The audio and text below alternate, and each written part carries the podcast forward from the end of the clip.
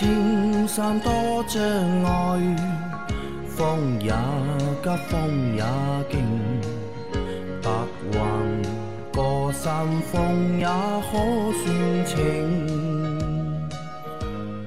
莫说水中多变幻，养车修车乐趣多，开车用车没烦恼。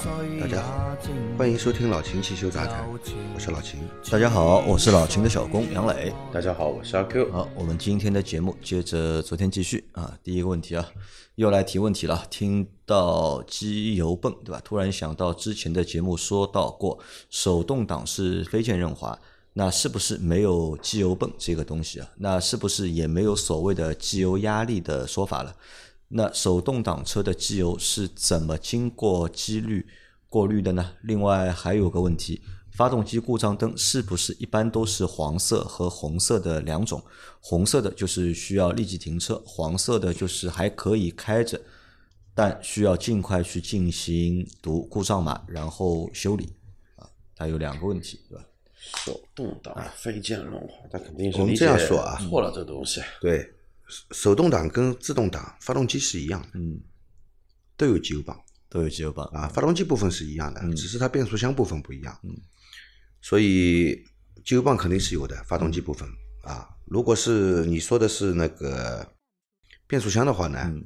那手动变速箱的确没有机油泵，只有自动变速箱嗯。有机油泵。自动变速箱为什么要有机油泵？自动变速箱就是靠这些那个液压油来过日子，对，嗯它所有的动动作都是需要液压油嗯提供动力来完成，所以它会有机油泵嗯啊。那么手动变速箱呢很简单，你踩离合是你脚踩的，嗯对吧？换挡是你手拨拨那个手去推动那个排档排档杆来完成换挡动作的，啊，它没有自动工作的部分。对，都是靠外力嘛，靠你人工操作来来所以它完成的它呢，这个是非键润滑非键润滑。啊，它只要有有润滑就够了，而且用的油跟自动变速箱的油也不一样也不一样，好吧？所以这是两个概念啊一个是变速箱，一个是发动机。啊，一个是发动机润滑，还有一个是变速箱润滑。对，发动机用的是发动机油，嗯变速箱用的是变速箱油，然后自动挡，呃，AT 变速箱，呃双离合变速箱，这个 CVT 变速箱，对吧？这些变速箱用的油都是不同的嗯啊，但是都用的油都跟发动机的机油是不同的，嗯，好吧？好，那这是第一个问题。第二个问题是，他说就是发动机故障灯啊，一般会有黄色的和红色两种嘛。那红色的是不是就是要立马停车了，对吧？引擎故障灯是黄色的，嗯它不是红色的。嗯那么什么灯是红色的呢？我们的手刹灯。手刹灯。是红色的，嗯。呃，刹刹车油的液位嗯。报警它也是红色的，是的嗯。对吧？然后发电机如果不工作了，嗯。那有一个电瓶样子的一个灯啊，电瓶样子的一个灯也是红色的，但是它不是说电瓶坏了，其实一般都是发电机的发电量不正常，嗯。它这个灯才会亮啊，它也是红色的。嗯还有什么呢？机油压力的灯嗯也是红色的，还有水温，嗯高温报警，它也是红色的，好吧？那么红色的灯一旦亮起，嗯，我们呢就不要去继续行驶了，不要继续行驶。靠边停车啊，然后打电话等待救援啊。那么黄色的灯呢，一般来说呢，你只要在注意安全的情况下，可以继续行驶，但是尽快去维修的地方啊，去进行检查维修。这个黄色和红色对吧？不是指发动机故障灯，是所有的故障灯。啊那红颜色的就是要这个是警告灯警告啊。平时我们说故障灯，故障灯其实，呃，引擎故障，对吧？其实变速箱也有故障的。那么有的车呢会显示一个 AT 嗯灯会亮，那就是表明了很就是变速箱部分有问题。有的车呢，它只有一个引擎故障灯，嗯。啊，你变速箱有问题，它也是亮这个灯，嗯。啊，你必须用电脑来检查这个故障代码，啊，到底是哪个代码代表是哪个故障，嗯。对吧？你要用电脑去检测，才能了解到真正的故障原因啊。好的啊，再下一条，秦师傅啊，我的车四年开了三万六千公里，现在想把后面两轮胎换到前面来，前面轮胎换后面，是自己换还是去轮胎店让专他们专业人员来换？换的时候前轮轮胎直接往后装，不需要两边兑换位置啊。后轮轮胎往前面装的时候，两边兑换位置，是这样操作吗？装完以后需要做动平衡吗？需要喷 WD 四零防锈剂吗？希望秦师傅早点回答。我想尽早去轮胎换位。还有一个问题，前几天车子门缝看见蟑螂，不知道哪里钻进去的，我该怎么办？需要特意去处理吗？感谢秦老师回答我的问题啊。第一个问题是关于换轮胎的，他想轮胎前后对调。嗯，啊，前后对调的话，而且如果他把前面换后面的胎换到前面去，嗯，还要再做一次左右的，不用左右对换，不用左右你就把后面的换到前面，嗯，同一侧的，同一侧左边的还是装左边，右边的还是装右边，直接兑换就可以了。嗯啊，那这样换的话，就是自己换行吗？还是一定要找一个专业的人来换？你如果有动手能力的，自己是可以换的，但是你车上只有一个千斤顶，嗯，你要同时拆两条轮胎也是蛮难的。蛮难的，对吧？嗯，对的，对的，只有一个千斤顶，对啊对吧？怎么怎么同时拆两个轮胎啊？那可能要找专业的人，要用专业的工具，对，才能来帮你换这个轮胎。那换完之后需要做动平衡吗？这个不需要。本来动平衡没问题就不需要做，嗯那需要去喷一点 WD 四零吗？换轮胎不要喷 WD 没四，这个必要，没这个必要，对吧？必要。好的，那然后他还有一个问题啊，前几天看见门缝里有蟑螂啊，不知道钻到哪里去了，他该怎么办？对吧？我很想和他说一句话，就是当你看到一个蟑螂的时候呢，哎，我也想说这句话。就证明呢，这个区呢肯定不止只有一个蟑螂，对吧？可能有已经有，对吧？十个甚至二十个蟑螂。那但他现在这个蟑螂钻到门缝去了，他不知道这个蟑螂跑哪去了，他该怎么办？那能怎么办呢？能怎么办？也没办法，没办法，不可能把车拆了，对吧？对不可能把车全部拆掉去把这个蟑螂找出来，对吧？那我车上放一罐雷达，放雷达，的吧？那不能放，这夏天的时候，万一对吧？这个压缩气体爆了就好玩了。这个没办法。雷达，看到蟑螂出来了马上喷上去雷达啊，蟑螂死光光，对吧？啊！那蟑螂如果钻到车子里面去，会对车子造成什么影响吗？应该也不会吧？蟑螂不像老鼠啊老鼠有可能会把电线咬坏的，对吧？蟑螂它也不可能破坏你的线路线路啊，对吧？但是蟑螂不过在车里面蛮恶心的哎，蛮恶心的。把车里面的车上不要吃东西啊，对的，对，肯定。为什么蟑螂会来呢？你车上肯定有好吃的东西，啊，蟑螂可能是闻到味道了，对吧？所以来吃东西了。呃但是你要好好仔细检查一下，对吧？看看到底车上有 多少蟑螂，因为一般真的是这样。当我们在家里看到一个蟑螂的时候，基本上你家对吧，不止一个蟑螂，起码有十个以上，起码有十个以上。啊，要自己去搞定啊！但是也没有什么太大的就是危害，就害怕什么呢？车开到一半，对吧？蟑螂出来了，爬在你的脚上了，这个吓人了这个蛮吓人，容易闯祸的呀。对的。啊，再来下一条啊，请问手动座椅最近出问题了，几天后它自己降落到最低，所以要经常手动调高，这是咋回事？修起来容易吗？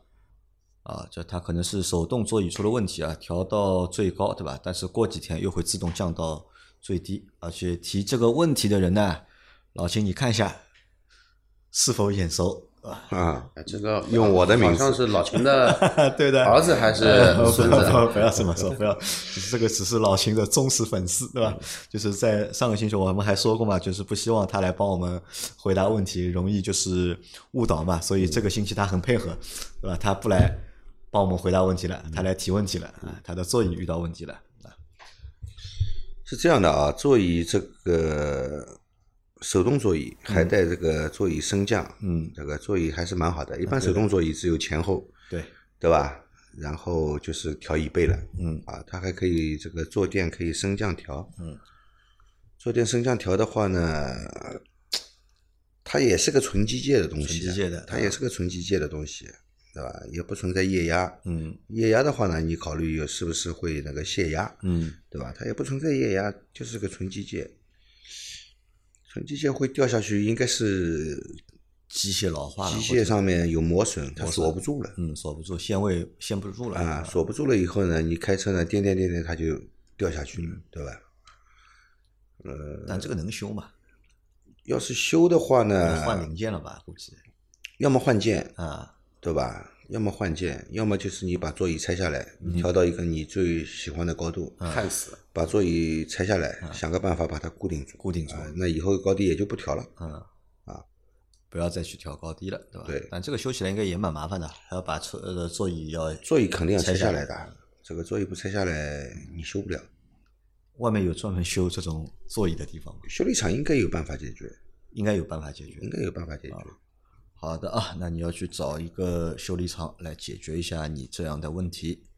啊，再下一条，秦师傅你好，最近刹车盘有地方生锈比较严重，启动后前面一段时间踩刹车有点异响，后面就好了，这应该是正常的吧？刹车效力也没有明显感觉减弱，但后但后面看也一直有在生锈，有时会好一点，是需要换刹车盘吗？具体生锈出箭图。还有一个问题，最近换变速箱油，车子是二零一三款雨燕一点五 L 自动四 AT 变速箱，好像是爱信的，目前八万七千公里，请问需要几升油？需要拆油底壳更换吗？谢谢解答。啊，它两个问题，第一个是关于刹车盘的，就是生锈啊，正常吧？刹车盘生锈，刹车盘的在非工作面上面生锈是正常的正常的，啊，哪怕在工作面上面生锈，呃也正常。一脚刹车下去也就没了。因为这两天的话呢，南方地区台风来了嘛你像我那台老别克，一个礼拜停在地库里面没动过，今天出来的时候就听到邦当一下声音，因为手手手刹被那个锈粘住了嘛，它必须得有这个声音。我一脚油门，它就有邦当一下。啊，这个是正常的刹车盘生锈，然后和环境有关，对吧？湿度比较高的话，就容易生锈。其实你跑起来跑一会儿，锈磨掉了，也就好了但，是不在工作面上的锈磨不掉嘛，磨不掉。啊，所以正常的。但是你那个刹车盘的照片我看到了，嗯刹车盘好换了，刹车盘可以换了，刹车盘可以换了，嗯好吧？刹车盘可以换了。好的，还有一个问题啊，是它的雨燕，对吧？八万七千公里了，它要换那个变速箱油嘛？这个变速箱需要换几升油？是否需要拆油底壳？四升油应该够了，四四升够了。四升应该够了，嗯，把油底壳拆了吧，拆了油底壳里面也洗一下，需要拆的，对吧？对的，也洗一下。好四升油应该差不多了，够了。嗯，好，再下一条，呃，亲身体会一下，高七一点六 MT 啊，自己换机油加了三点三升，跑了一千公里。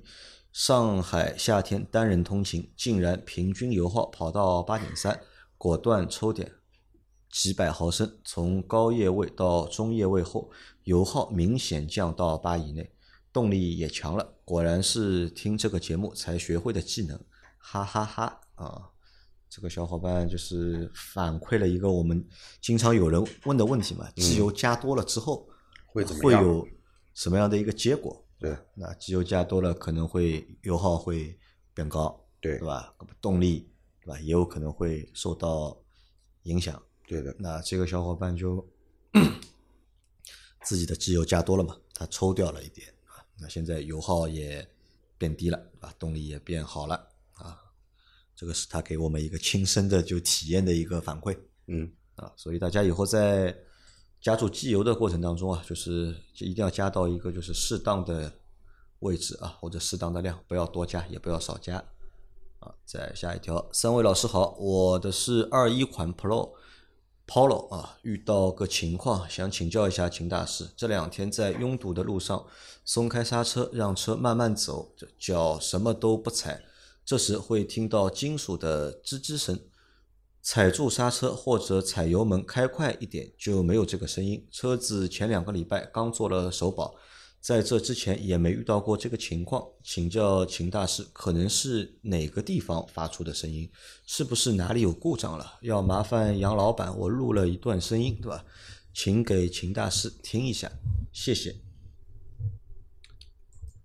好，那个声音给老秦听过了，但听的也不是太清楚啊。嗯，呃，老秦判断一下是什么声音？就是因刹车片和刹车盘摩擦的声音。啊，其实是刹车片和刹车盘摩擦的声音。对的，啊，那么你真的踩下去了以后呢，啊。它报警了，嗯，对吧？刹刹车片和刹车盘抱住了以后，这声音反倒没有了，对吧？其实你不要认为就是我不踩刹车的时候啊，刹车片和刹车盘是完全分离的，完全分离的只有鼓刹是这样的，嗯。好吧？其实碟刹嗯。啊，碟刹它其实松掉了以后，它只是没有施加压力，嗯，盘和片表面还是有接触的。是有可能有一些轻微的接触的，嗯，好吧，是有可能的。那有声音的话，是不是因为它这也是个新车嘛？它也刚做了首保嘛？嗯，这个算刹车盘和刹车片还在做磨合吗？还是说本身就加工的这刹个精度啊车盘和刹车片嘛，磨磨个磨个几十公里最多了，肯定磨好了，磨好了？是吧？还能磨到你做做保养，还在想不可能这个就是加工精度不高的吧？这不是加工精度不高的问题是材质的问题。材质的问题。材质的问题，对，啊算一个正常的现象现在都这样了嘛，你怎么办呢？车子越卖越便宜。啊，所以会有这样的一个情况。对，以前其实，嗯、车子有这种事情的不多。嗯自从这个车子越卖越便宜，嗯，这种事情就越来越多。越来越多了。啊对，我倒是在摘录这个问题的时候，我看到 Polo 对吧，还是二一款的，哎，我脑子里面一亮对吧？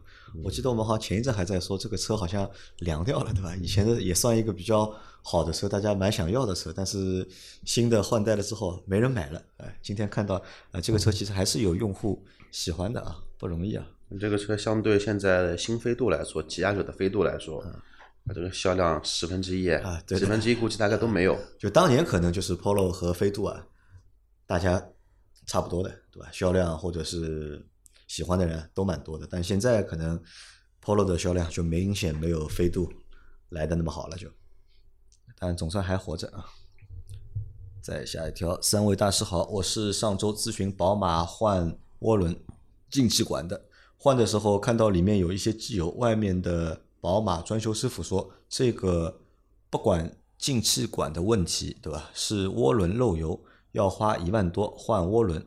请问一下，真的是涡轮坏了才漏油的吗？还是这个涡轮本身在工作的时候会溢油？本着节目由简到繁的原则，我还是先换了进气管。换进气管啊，他去换了，嗯但是发现里面有油，嗯，没到底是涡轮坏了漏油，还是本身就会溢油？不一定是涡轮漏油啊，这涡轮引起的这个烧机油也是有的，也是有，但是早些年的时候，这个像大众车这个涡轮烧机涡轮车烧机油啊，多数这个是这个涡轮增压器本身造成的。比方说以前的 B 五的发动机上面、啊，一点八 T 的这个就是涡轮烧。涡轮烧。它涡轮烧还是分两种，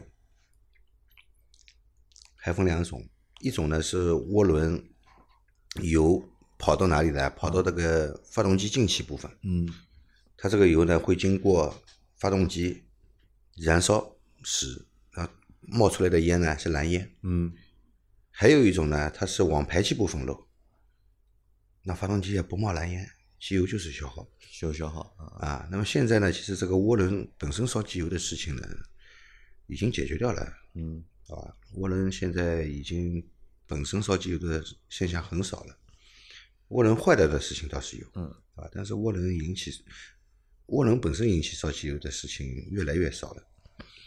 那么有可能这个是什么呢？这个是，呃，这个油不一定是从这个涡轮里面过来的，嗯，呃可能是在是从这个有道理。强呃曲轴箱通风嗯，过来的油。曲轴箱通风过来的油。对的，那他现在该怎么办呢？是过一段时间再看，因为别人和他说涡轮坏了嘛，让他换涡轮嘛，嗯，不要换，不要换。不要换，这个先不换，好吧？嗯，宝马车的涡轮很贵的，嗯原厂的全新的涡轮一万多一个了，好吧？这个涡轮如果有报这个故障的话，你倒是可以考虑这个涡轮的问题，嗯就与涡轮相关的一些故障，嗯对吧？比方说这个涡轮增压，涡轮增压压力不够，嗯压力低于极限，对吧？相关的这些故障出来，有不是说百分之一百啊，有可能与涡轮有关，对吧？这个里面有油的话，不一定是涡轮的问题。啊，好的，就是再等一段时间看，对吧？看看涡轮会不会报警。嗯，好的，再啊，最后一个啊，扎胎都不是问题啊，六年换了十六条轮胎的路过，对吧？好几个都没有过五百公里啊。去店里，人家小工开口就来，老板，你轮胎又坏了。这个是我们上个星期对吧？有一个问题是有个人问嘛，对吧？嗯每隔几个月就要扎一次轮胎，对吧？要扎一次胎，对吧？是什么问题？那这个小伙伴还要厉害，对吧？六年换了十六条轮胎证明这位听众呢，一定是做大生意的，做大生意的，做土建的，对吧？经常车要老是跑工地？老是跑工地，平时有钉子的地方，无非就堆场，堆嗯场会比较多一些，也是做大生意的，对吧？要么就那种做工程的，啊，工程的钉子的话呢，就在哦，还有一个更大工程，做拆迁的，做拆迁的。哎，拆迁的时候钉子多，我很想问啊，就是你这换了十六条轮胎，对吧？你换的都是什么牌子的轮胎？是不是同一个品牌的？对吧？如果你每次换的都是同一个品牌的话，我很希望你告诉我是换的哪个品牌，以后我就肯定不买这个品牌的轮胎了。我跟你说，这个钉子要扎进来的，不管你什么品牌的轮胎，它都要扎进来的，除非你是履带扎不进来，对吧？那至少说明什么？不一定是质量问题嘛，至少说明这个轮胎啊，这个品品牌轮胎风可能不太好啊，对的，比较招钉子嘛，对吧？哇，这个我觉得也要想一想，我觉得这个也蛮好玩的，对吧？为什么十六一六年换了十六条轮胎？六年换十六条轮胎，这个轮胎都是扎钉子扎了换掉了，不是磨损了才换掉你看六年能开多少公里啊？如果你六年正常开，你一年开个两万公里，六年开个十二万，十二万公里，那你说你换个十二万公里你要用四套胎，四套胎啊十二万三万公里换一次，对吧？没有磨得那么快啊，没磨那么快，对吧？对，换个两套半大概，对吧？正常换换个两套半，我觉得是可以的。但是你现在是换了四套嘛，对吧？这个以后要注意啊，就是开车去，就是尽量去正常一点的路面，对吧？那种就恶劣的路况的地方少去。如果人家的工作性质就是这样的嘛，也还有没办法。轮胎是扎不破的，那种工程车的实心胎，实心胎，对吧？三角胎，随便随便怎么扎 都没有。但但是我们家用车上面没有这种轮胎的呀，不能用。你想买也买不到。好的，那这期节目就先到这里。大家有任何关于养车、用车、修车的问题，可以留言在我们节目最新一期的下方，我们会在下周的节目里面一一给大家解答。我们明天再见，拜拜。拜拜。拜拜。